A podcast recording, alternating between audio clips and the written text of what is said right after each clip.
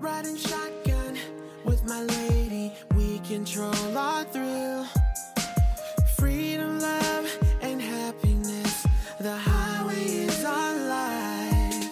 So the sun sets on. 嗨，各位小伙伴，大家早上好，我是姚老师，欢迎大家来到今天这一期的英语口语每日养成。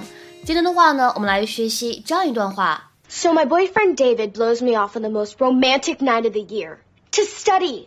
So my boyfriend David blows me off on the most romantic night of the year to study. So my boyfriend David blows me off on the most romantic night of the year to study. 我男朋友 David 在全年最浪漫的一个夜晚放我鸽子去读书了。So my boyfriend David blows me off on the most romantic night of the year To study。在今天这段台词当中呢，有几个发音要点需要注意。首先呢，boyfriend 和它的同位语 David 在这里呢出现在一起，会有一个完全失去爆破的现象。我们可以读成是 boyfriend David，boyfriend David。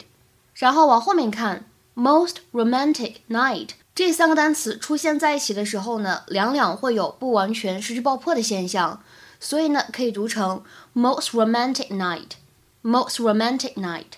最后一点，这个 night 后面呢加上了 of 之后呢，可以做连读，还可以有一个美音浊化，就会读成 night of，night of，night of the year。 Just a reminder, I need the television at 8. Jeremy and I have a phone date to watch Love Actually.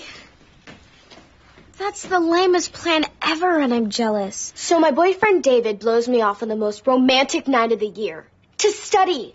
This is the worst Valentine's Day. Best Valentine's Day ever.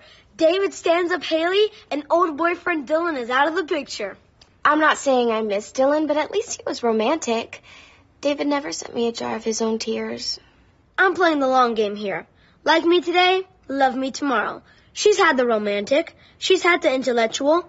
How about all that in one fine little brown package? I've hit a new low. You can talk to me. And I'm lower. Just picking up some things. I am not here. Name tags, name tags, name tags. Come on, bingo. I know what to do.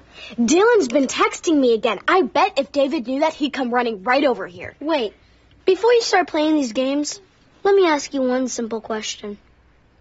Who is Haley Dunphy?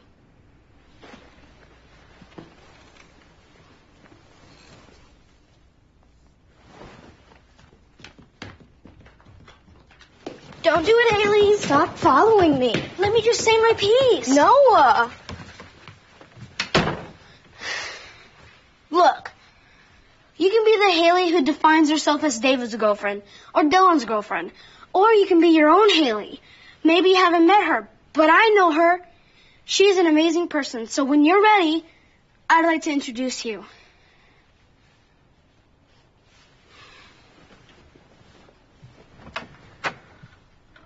这个动词短语呢叫做 blow somebody off，它呢跟我们平时说到的 set somebody up 是一个意思。我们来看一下它们的英文解释：to deliberately not meet somebody when you said you would，或者呢 to fail to attend or show up。